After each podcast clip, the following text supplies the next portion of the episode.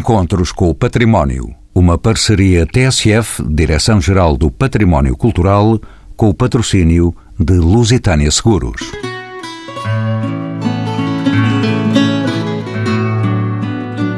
As revoluções liberais que alastraram por toda a Europa e pela América Latina, na transição do século XVIII para o século XIX, oficializaram a extinção das ordens religiosas, constituindo o início de um novo percurso de atribuição de novos usos a um vasto património.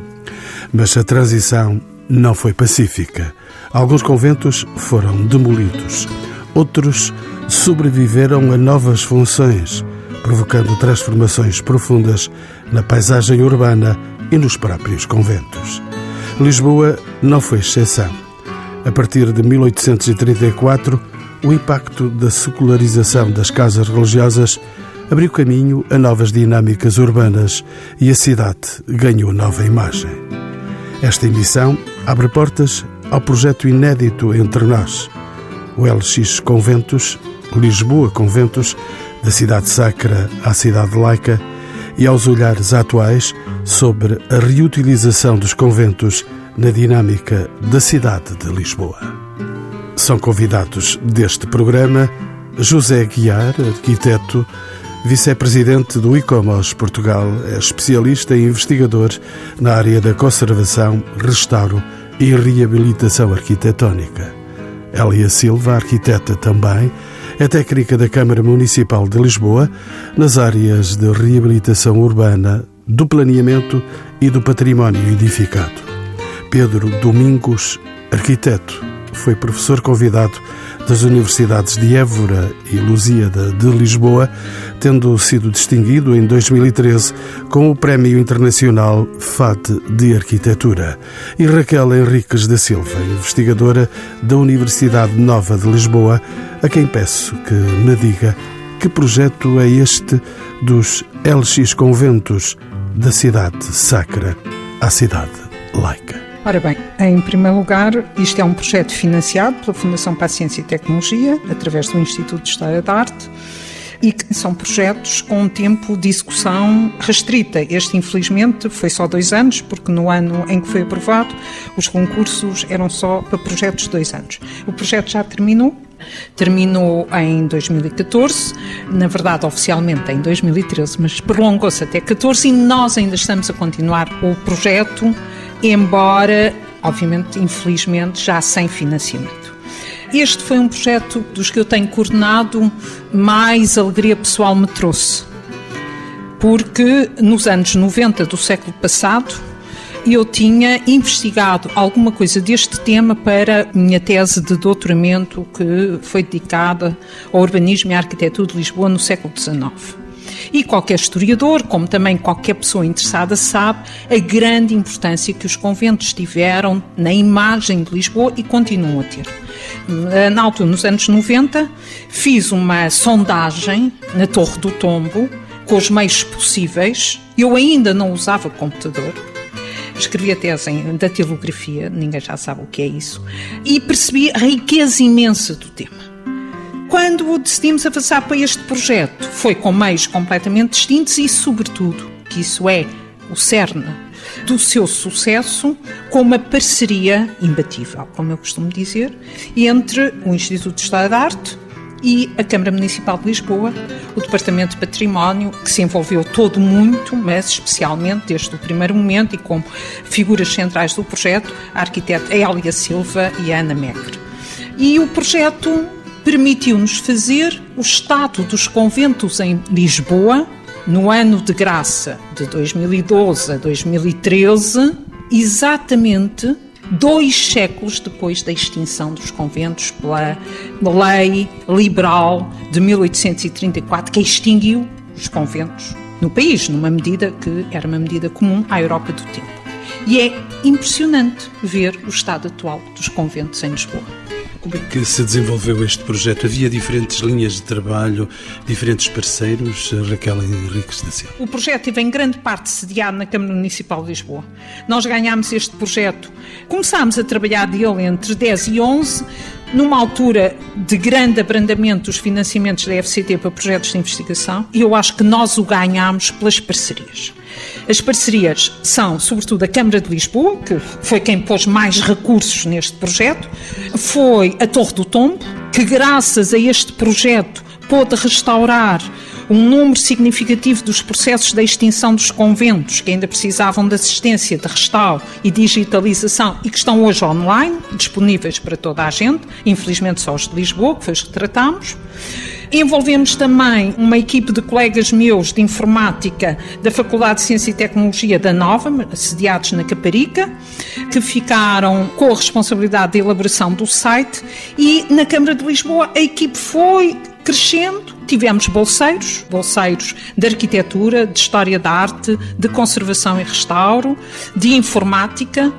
Fomos encontrando amigos pelo caminho, como alguns que estão aqui presentes, e é um projeto que não está terminado, mas que tem essa principal virtude no sentido, enfim, nobre do termo, a virtude precisa de ser nobre, é a ligação aos nossos problemas cotidianos, porque hoje o Estado está a vender conventos, como há dois séculos. E os conventos estão outra vez sem destino, como estavam há dois séculos.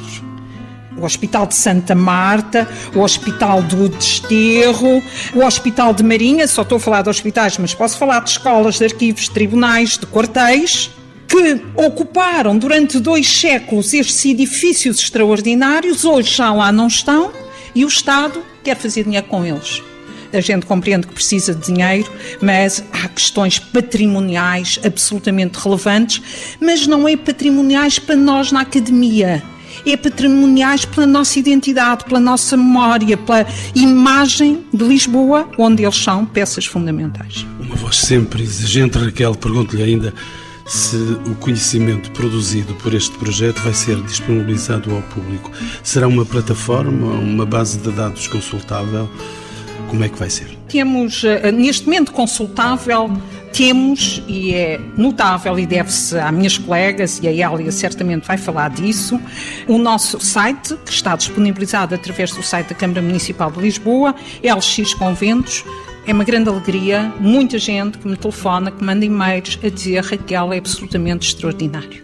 Neste momento, porque não é só dizer quantos conventos, nem mostrar as imagens dos conventos. Há uma georreferenciação, enfim, com a qualidade que a georreferenciação tem que ter, tem a cartografia antiga, tem as fontes documentais e tem a história destas imensas casas, algumas das quais, como nós sabemos, vêm da Idade Média. Fundaram-se conventos em Portugal desde que há Portugal até uh, século XIX. Continuaram a fundar-se conventos. Depois vamos inaugurar proximamente uma exposição documental de fotografias que o José Vicente, fotógrafo da Câmara Municipal de Lisboa, foi fazendo. Vamos fazer um livro, temos uma revista em preparação que tem contributos, porque este problema dos conventos atravessou o mundo inteiro. Na verdade, atravessou o mundo inteiro. Nós, na revista que irá sair antes do fim do ano, da nossa série W da Revista de História da Arte, temos contributos gregos, uh, espanhóis, italianos, franceses, belgas e não temos mais, porque o congresso foi só três dias. É? Isto é um património absolutamente universal é? uh, e que não é, não interessa só pela arte nem pelas questões religiosas interessa porque são arquiteturas que tiveram funções, que encontraram depois outras funções. Quem é que se lembra que o Hospital de São José foi uma importante casa conventual? Para nós é um hospital, pois também dizem que vai deixar de ser, eu espero que não. E é esse acumular de memórias, não é? As pessoas vão comer um bife à cervejaria da Trindade e dizem, ah, isto era o refeitório dos uh, frades. Não há ninguém que não queira perceber melhor essa história. Tantos dados, tantas memórias, Hélia Silva, bem-vindo aos Encontros com o Património. Hélia é arquiteta, técnica da Câmara de Lisboa para o Património Cultural. Pergunto-lhe também se este projeto LX Conventos vai ser útil para a gestão do património urbano da cidade. Imagino que sim. Eu espero que sim. Foi a base do nosso trabalho, foi tentar encontrar as casas, localizá-las, georreferenciá-las, para que seja possível a qualquer pessoa que esteja a estudar a cidade, esteja a intervir, seja a nível do planeamento, da arquitetura, conheça essas casas, que possa perceber como é que o território se foi eh, desenvolvendo à volta delas ou como elas influenciaram nesse desenho do território. É muito interessante quando nós olhamos, por exemplo, para o bairro Camões e conseguimos perceber a forma como o bairro se desenvolveu para lá da cerca da casa de Ou quando nós olhamos, por exemplo, para a Lapa, que se desenvolveu na cerca de, do convento das Trinas. E conseguimos perceber um pouco como é que a cidade cresceu, como é que a cidade evoluiu, como é que a cidade se absorveu e foi absorvida por essas casas religiosas e pelos terrenos que as envolviam. Arquiteto José Guiar, de novo nos encontros com o património, diga-me se o conhecimento que este projeto produziu sobre os conventos de Lisboa, e são muitos, como vamos ver, sobre a sua gênese, o seu desenvolvimento, sobre a sua implantação urbana e a sua relação com as envolventes, é importante para se pensar para onde deve caminhar a construção da cidade. É fulcral. Houve uma espécie de ódio aos conventos na arquitetura eu lembro-me do Adens Bermudes a, a, dizer em Portugal não se faz arquitetura, só se adaptam conventos. E essa foi uma fase. Depois houve um segundo ódio, que foi o de impor programas funcionais completamente loucos aos conventos, a fase das pousadas de hiperluxo. E agora há um terceiro momento em que temos que pensar muito sobre isto. Lisboa tinha mais de uma centena de conventos, 115. Há uma relação estreitíssima entre os processos de crescimento da cidade e a localização, os modos arquitetónicos que induzem tecidos por estas estruturas. Há pouco estavam a lembrar, por exemplo, Madragoa, Madres de Goa, o bairro da Madragoa, nasce na cerca e em consequência direta de um processo de loteamento.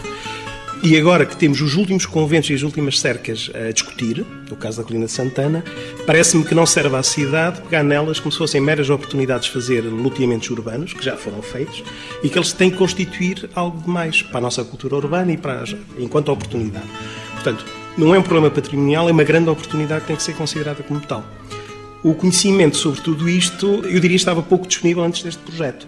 Eu acompanhei, por exemplo, em Sevilha, os estudos da Maria Teresa Peras Canho, enfim, e depois eh, da Catarina Marato, que no Algarve fez um pouco estes estudos. Mesmo. A Espanha já aprofundou muito este tipo de investigações sobre a arquitetura da cidade e suas relações estruturais com estas permanências de longo prazo. Os conventos, os palácios, as cercas, eh, os caminhos.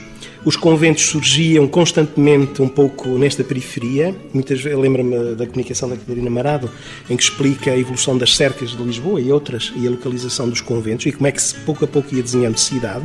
A cidade crescia, a cerca era a oportunidade para fazer uma operação urbana e de repente fazia-se outro convento numa outra periferia.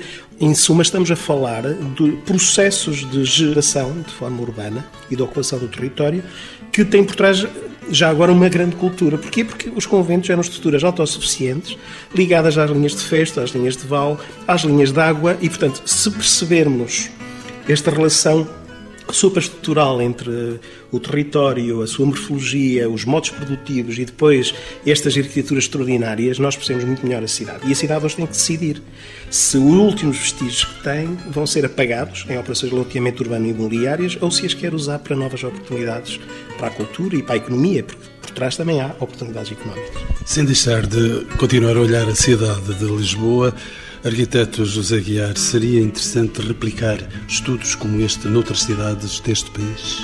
Faria todo sentido. Faria todo sentido e ter uma visão territorial também sobre isto.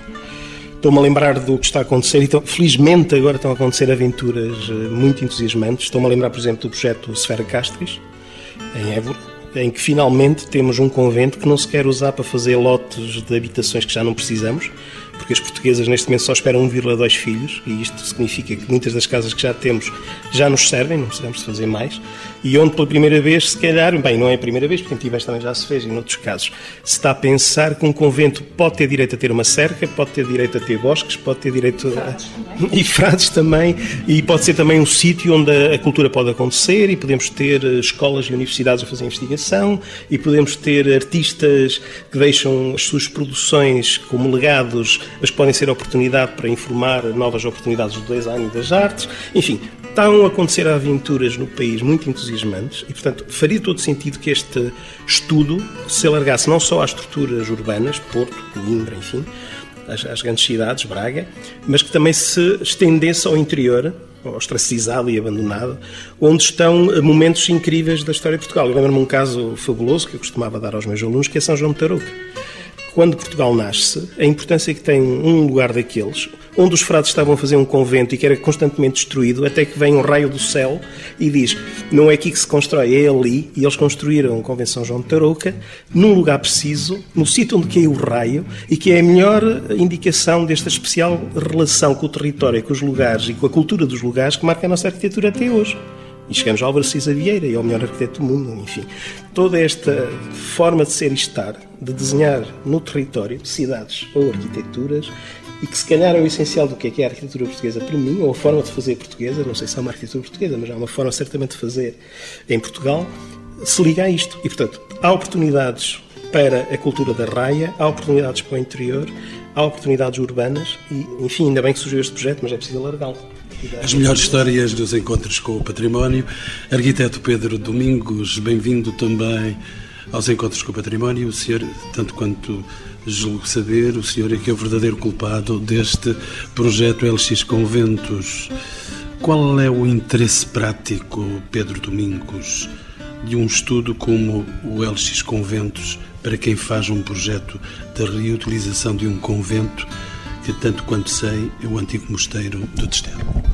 A nossa maneira de fazer projetos é fundamental, porque no fundo este estudo, para mim, teve vários interesses. Um deles foi a revelação deste sistema que existe na cidade de Lisboa e que de alguma forma estava desaparecido e, portanto, pôs a nu e pôs num, num layer visível, informado e documentado esta, todos ganhamos consciência sobre esta presença a partir deste estudo.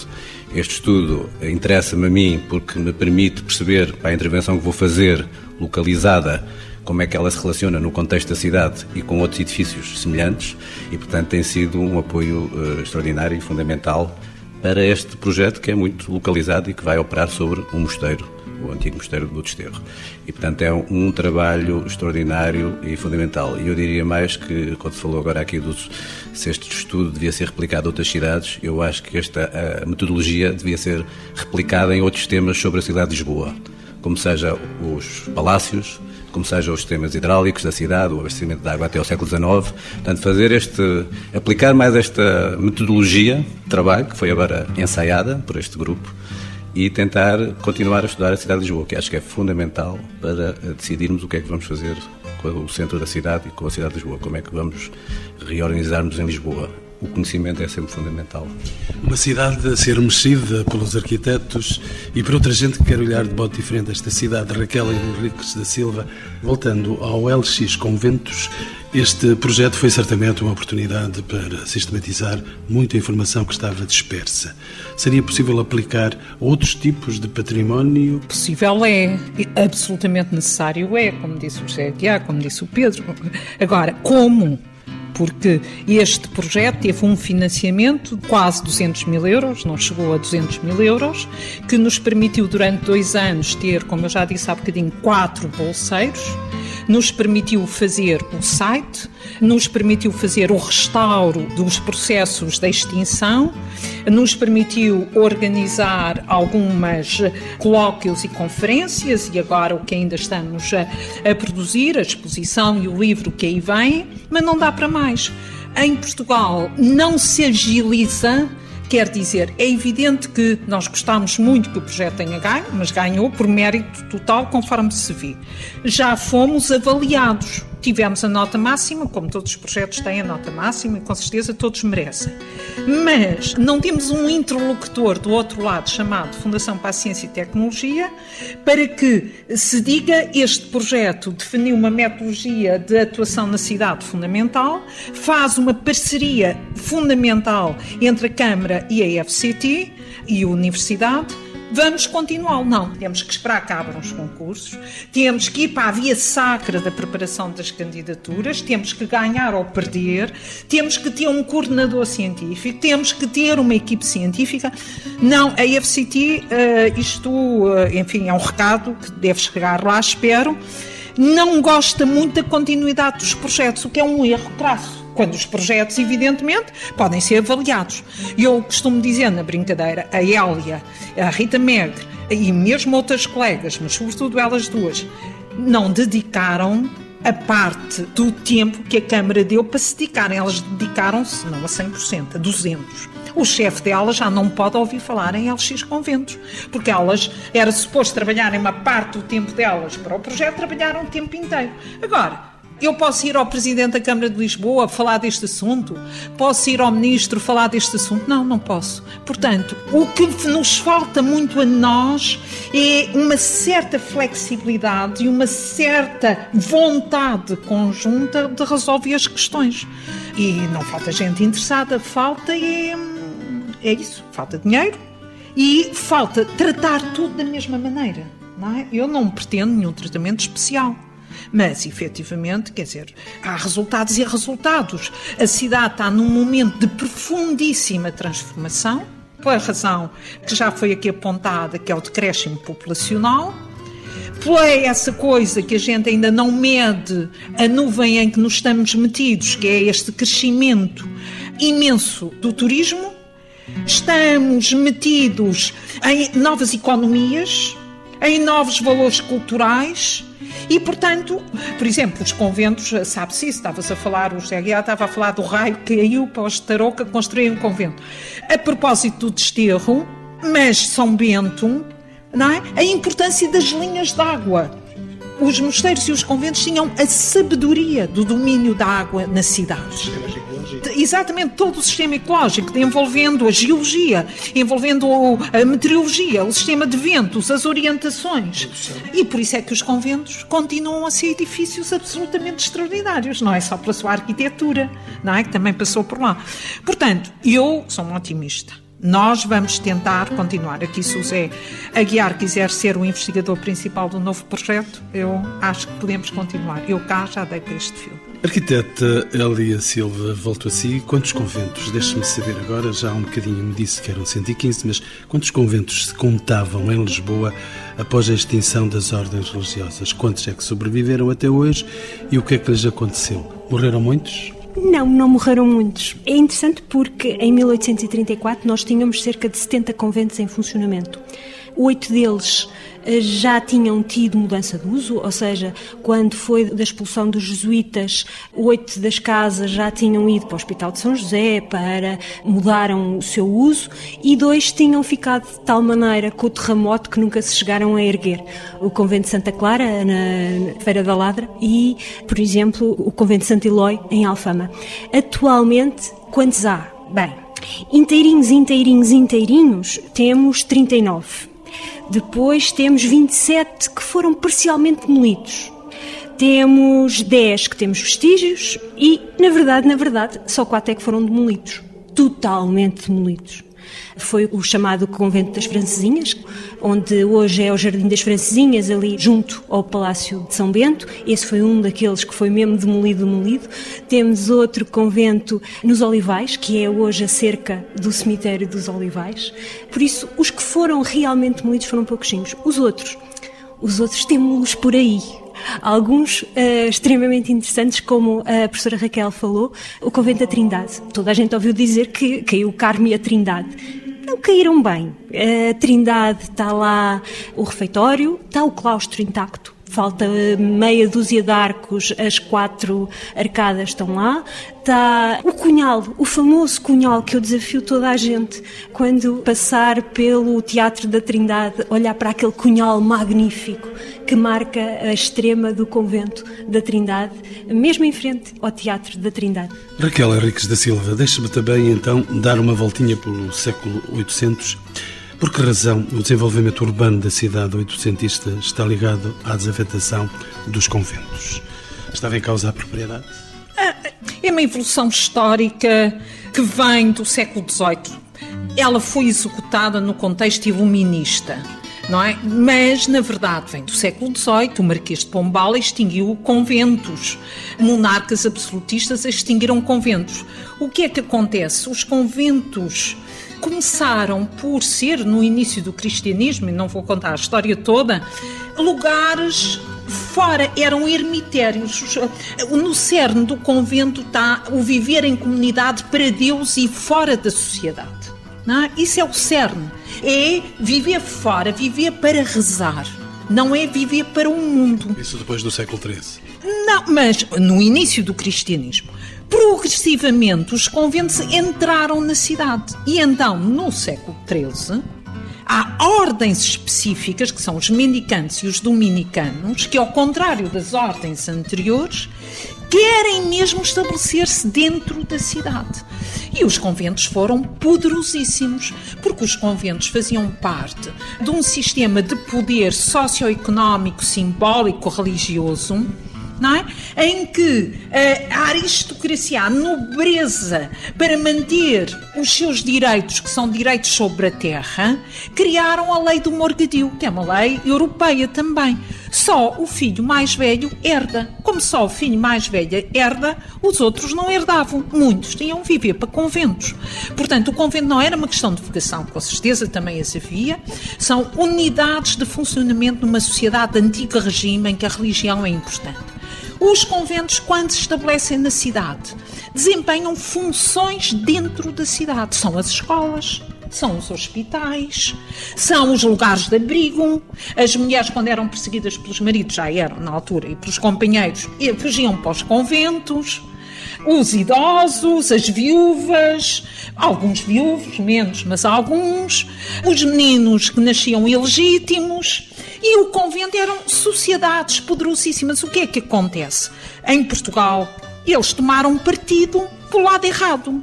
Ou seja, tiveram do lado Dom Miguel, foram absolutistas.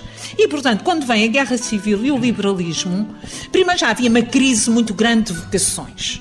Depois, portanto, essa estrutura rígida em que o convento funcionava dentro dos princípios do poder da aristocracia, protegendo e recebendo os filhos que não herdavam, tudo isso acabou. E, portanto, os conventos acabaram naturalmente. É uma linha, está ligada a uma coisa muito boa, a uma coisa que eu, como historiador, considero muito positiva e uma marca da cultura europeia e da civilização europeia, que é a distinção entre o poder religioso e o poder político. É? que até eh, é um valor da nossa cultura e um valor da maior relevância. E, portanto, quando tudo isso, quando essa sociedade parou, os conventos deixaram de ter razão de ser. Foram extintos. Porque ainda por cima eram ricos, ou se pensava que eram ricos. O Estado, como disse o José, é? o Estado instalou-se porque as funções que os conventos desempenhavam passaram a ser desempenhadas pelo Estado. As escolas são do Estado. O direito, o casar e o batizar deixaram de ser sacramentos controlados só pela Igreja e passaram a ser questões de governo civil. Os quartéis, portanto, os conventos serviram para instalar a burocracia do Estado moderno. É? E, na verdade, mas como são casarões absolutamente extraordinários, mantiveram. E há uma coisa muito boa. Isto é muito horrível de explicar, mas eu acho que os ouvintes entendem bem. Que eu costumo dizer que é a virtude da pobreza. É horrível, mas é verdade. Eu sou muito a de formação cristã, mas é, é, de facto, é como historiador que eu digo. Em Portugal, o Estado liberal, portanto, que ganha a Guerra Civil em 34, era pobre, era miserável. Estava endividado em Inglaterra, agora a comunidade europeia, tivemos sempre endividados. E instalou-se nos conventos com custos mínimos, o que nos permite que grande parte das estruturas conventuais, como a arquiteta ela estava a dizer, e o nosso projeto estudou, estejam intactas. Ah, põe-se tecno... houve demolições, mas o essencial está. E está porque não houve dinheiro para demolir. Então havia virtude de ser pobre. José Guiar ia-me perguntar e eu ia a perguntar-lhe. Estava a pensar que também há aqui outra dimensão dos conventos que, no caso da arquitetura, nos interessa muito. O Orlando Ribeiro tem uma frase muito bonita que diz: Muitos concentram-se na mudança. Eu diria que a arquitetura no século XX concentrou-se muito nos processos da mudança. E depois ele diz: E eu não cesso de me espantar com o que, apesar da mudança, permanece. E, portanto, são estas experiências de longo prazo, seja sob o ponto de vista da arquitetura da cidade, do património urbano, mas eu diria também da própria arquitetura, dos conventos, que hoje vale a pena revisitar. Eu lembro, por exemplo, de Kubler, quando falava do chão português, e, em que termos ele fala das lições da arquitetura dos conventos portugueses, por exemplo, daquilo que ele chamava as paredes habitadas, ou das paredes celulares.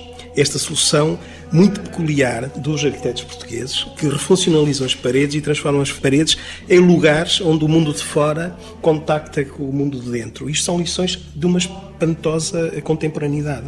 Nós, em arquitetura, estamos a descobrir tudo isto. Estou-me a lembrar também do Paulo Pereira, que fez um texto muito bonito para um exercício que nós fizemos na Faculdade de Arquitetura sobre propostas alternativas para a colina de Santana, em que demonstramos que era possível o mesmo número de metros quadrados em um outro tipo de economia sem destruir praticamente nada. O Paulo Pereira faz um texto lindíssimo que se chama Ouvidas e Não Vistas e que fala destes sons puros das freiras que não são vistas pela, porque são de clausura, pela cidade, mas que estão ali presentes, diáfanas, e os sons repercutem na vida de cá de fora e que nos conduzem para relações muito estreitas que parecem que não existiam, mas existiam. Elas tinham lugares para ver, não eram vistas, mas eram ouvidas. Neste tipo de relações arquitetónicas extremamente interessantes, lembro também do Paulo Varela Gomes, quando falava nas fachadas falsas, as fachadas laterais, que não são fachadas frontais e que depois com o crescimento urbano se transformam, como em Santa Marta, em fachadas urbanas, para receber os de fora e os meter dentro da vida de dentro, e que dá soluções de extrema complexidade e contradição. Bem, complexidade e contradição é o que hoje nos interessa também a arquitetura, mais que nunca. O, o pecado parece ser mais virtuoso do que obedecer à regra estrita. Todos aqueles que fizeram regras fogem delas como ao diabo da cruz. Estou-me a lembrar por exemplo, de Le Corbusier, os 5 pontos para a arquitetura, e que depois faz um dos conventos mais conventuais que pode existir, que é Ronchamp, e é este o caminho hoje da arquitetura, uma espécie de maneirismo que nos permite ir buscar todos os tempos e aplicá-los, refletir de outra maneira, como um território comum de saber que informa a inteligência do desenho, e também neste sentido me interessam muito estas questões, e nos interessam nós da arquitetura estas questões. Deixaria também os últimos estudos do Helder Carita sobre o chão, e o chão refletido nestes conventos, nas suas linguagens, destas uh, paredes maciças, e qual foi o avanço que a Carita deu, e é muito substantivo, o dizer que os portugueses, no século XVI, inventaram a modernidade como ao criar sistemas de coordenação dimensional, de coordenação formal, que permitiam ao Império, sem internet, controlar a obra, controlar o projeto, controlar a arrematação das obras e controlar as execuções. E isto leva-nos para onde? Para esta estranha familiaridade que nos fala de Távora, que fala Alexandre Alves Costa, que todos falam sobre a cultura portuguesa, que Távora nos dizia, vós sentem-se mais arquitetos portugueses em Ouro Preto do que se calhar se sentem em Portugal. Esta estranha familiaridade tem por trás tudo isto que estamos a falar e dá uma constância e uma coerência que nós julgávamos ser pobreza, mas afinal é uma extraordinária riqueza. Um último detalhe só. Tem que ser o último. É a questão dos conventos e é a questão dos morgados, que acontece exatamente ao mesmo tempo há a extinção das ordens religiosas, mas há também a extinção dos morgadios.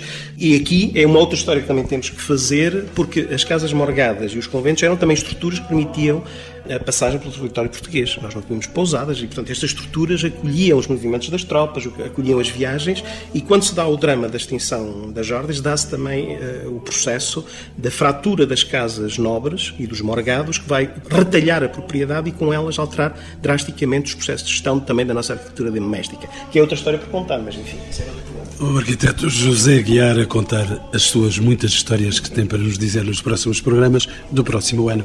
Arquiteto Pedro Domingues, vejo aí um pouco calado, mas vou pô-lo em movimento, uma questão que lhe é própria. O Mosteiro do Desterro, que depois foi hospital, tem agora um novo projeto em curso. De que projeto se trata? Sai das suas mãos também. Bom, o projeto que está em curso, que eu uh, participo, uh, integrado numa equipa multidisciplinar, que tem como objetivo fundamental, fazendo um resumo, no fundo, tentarmos revelar aquele imóvel e abri-lo à cidade. Isto são as duas ideias principais desta intervenção. No fundo, o projeto nasce de um protocolo que foi estabelecido entre a STAM, proprietária do imóvel, a Câmara Municipal de Lisboa e uma empresa que irá explorar o edifício por 10 anos, que é a Mainside. Como é que estava o edifício? O edifício, quando nós começámos a estudá-lo, em, em 2012, vinha no, do, na sequência do encerramento em 2007 do hospital. Portanto, era um edifício que quem era proprietário achava que estava pronto para ser rapidamente reutilizado. E quando chegámos ao edifício, o que vimos foi a ausência do edifício mosteiro e a existência de um, um edifício muito alterado, de uma espacialidade pouco interessante, envelhecida, de matriz hospitalar, mas que rapidamente percebemos que essa matriz, que era agora visível, escondia um edifício notável. Um dos trabalhos mais importantes que fizemos até o momento foi este processo de leitura e compreensão do edifício, com pouca documentação e, portanto, obrigou a que esta equipa multidisciplinar, de historiadores, de arquitetos, arqueólogos, eh, se dedicassem a um trabalho quase de, de, detetive, tentando ir à procura do mosteiro.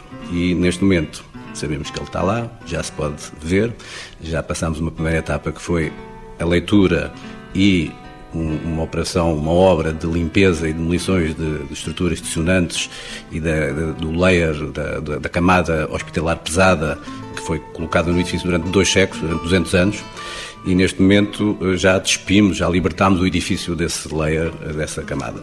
E portanto agora revelou-se um espaço absolutamente incrível, de grande qualidade, incompleto, é um mosteiro incompleto, mas o que está é de grande interesse, é universal e tem enorme potencial. E se me permite a pergunta, e depois deste desterro, o que é que vai acontecer? Portanto, é, é, a ideia, portanto, o trabalho está em curso. Neste momento, como disse, temos o, o edifício revelado, falta agora abri-lo à cidade. E a ideia é, por um lado, do ponto de vista urbano, com a parceria com a Câmara, abrir um novo acesso ao convento pela Avenida Almirante Reis, que é um, projeto com participação da Câmara. No edifício, a ideia é agora discutir com a empresa que vai explorar o imóvel, que já está em curso essa discussão, tentar encontrar programas que, de alguma forma, e por sugestão nossa, vão ao encontro da vocação do próprio edifício. O mosteiro é um edifício completo, é um edifício. Uh, são os edifícios, para mim, mais interessantes da história da arquitetura, são sempre muito versáteis e encerram em si todas as atividades e funções da vida e, portanto, são edifícios muito completos. Portanto, é muito fácil imaginar que hoje se pode reutilizar aquele imóvel com vários tipos de programas. O que está em cima da mesa é tentar olhar para o edifício e tentar perceber a vocação de cada um dos espaços do imóvel que agora se revelou, tentar encontrar programas hoje que de alguma forma tirem proveito dessa vocação, mais do que ir colocar atividades avulso, é tentar encontrar atividades que de alguma forma explorem isso. O que estamos agora a ver é, no fundo, onde era a produção do convento, neste caso no piso 1, tentar agora reativar essa atividade de produção.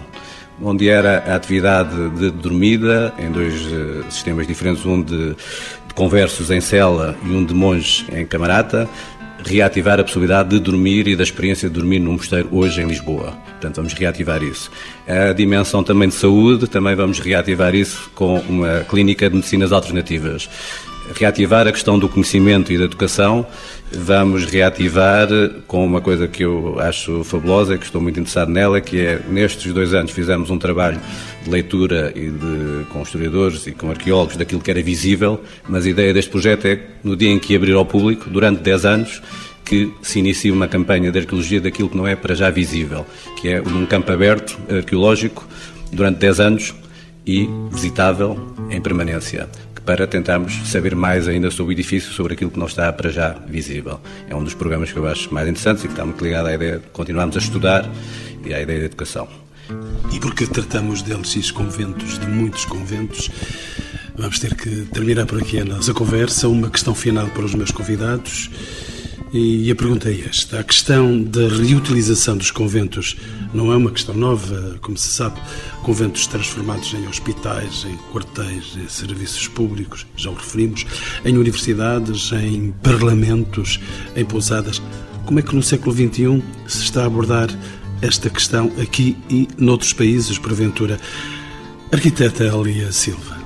Em Lisboa, nós estamos, e foi isso um dos objetivos do projeto, conseguir perceber exatamente em que ponto é que estamos.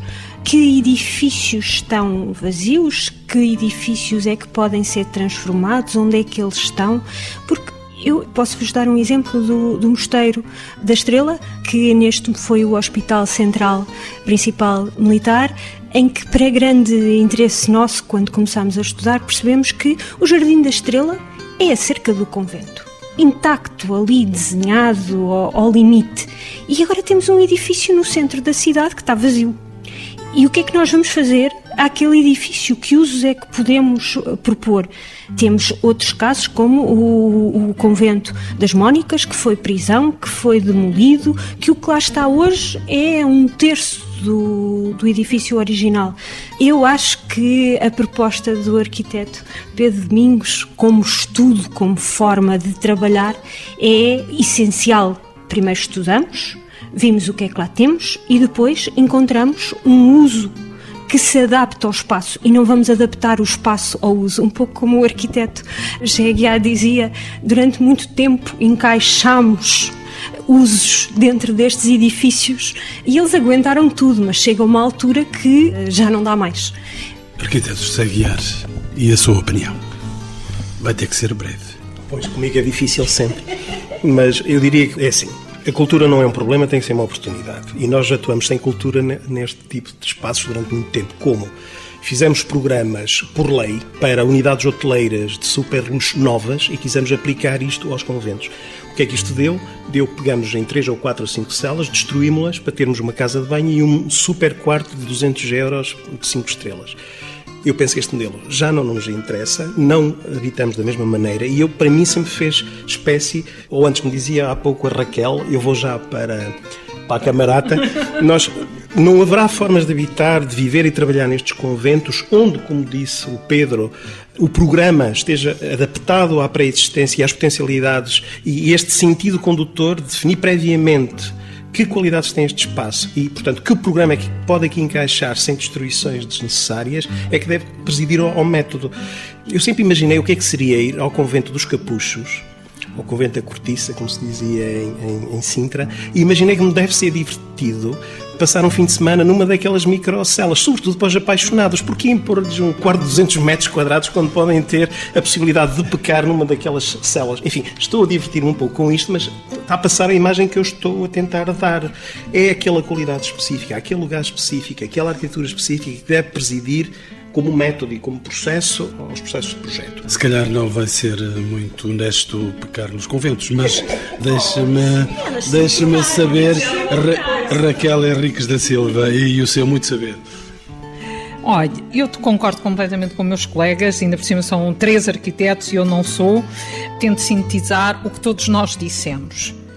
Não pode continuar a haver medo da sabedoria e da investigação para tomar decisões sobre o que fazer. Não é?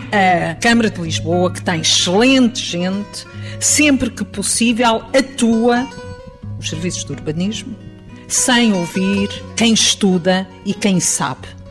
E, na verdade, nós hoje não há outra forma. Nós temos arquitetos excelentes, temos escolas de arquitetura excelentes, temos a possibilidade de construir com toda a facilidade e baixo custo equipes ótimas, deem tempo para que se façam propostas. Antes de querem transformar tudo em dinheiro, que, como se sabe, é uma coisa que não existe. Recados do princípio ao fim. Arquiteto Pedro Domingos, como é que reage a esta observação. Estou totalmente de acordo. Acho que é fundamental para Lisboa reutilizar esses edifícios. São vários, quer nos conventos e mosteiros, quer na questão dos palácios e de outros edifícios. É necessário estudá-los e é possível, inclusivamente, estamos a ver com este caso prático, intervir nesses edifícios sem investimentos muito grandes. Entre o abandono e o restauro de grande perfeição, há muitas etapas possíveis para esses edifícios. São edifícios de grande qualidade e muitos deles, tem que se ver caso a caso, mas muitos deles seria possível intervir como estamos a fazer no Desterro, que é um, uma intervenção para 10 anos, em que o investimento vai ser um milhão e meio de euros, é muito baixo, não se pretende fazer o restauro, mas é possível e estamos a confirmar na prática que é possível reutilizar aquele edifício sentámos à espera de muito dinheiro para fazer um restauro profundo. Fica a mesma em aberto poder-se, a seguir esta ocupação por 10 anos, de fazer esse trabalho mais profundo.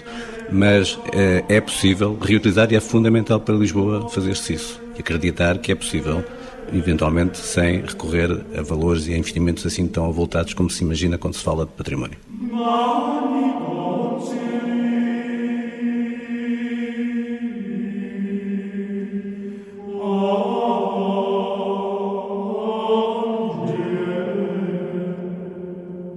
Encontros com o Património. Uma parceria TSF, Direção-Geral do Património Cultural, com o patrocínio de Lusitânia Seguros.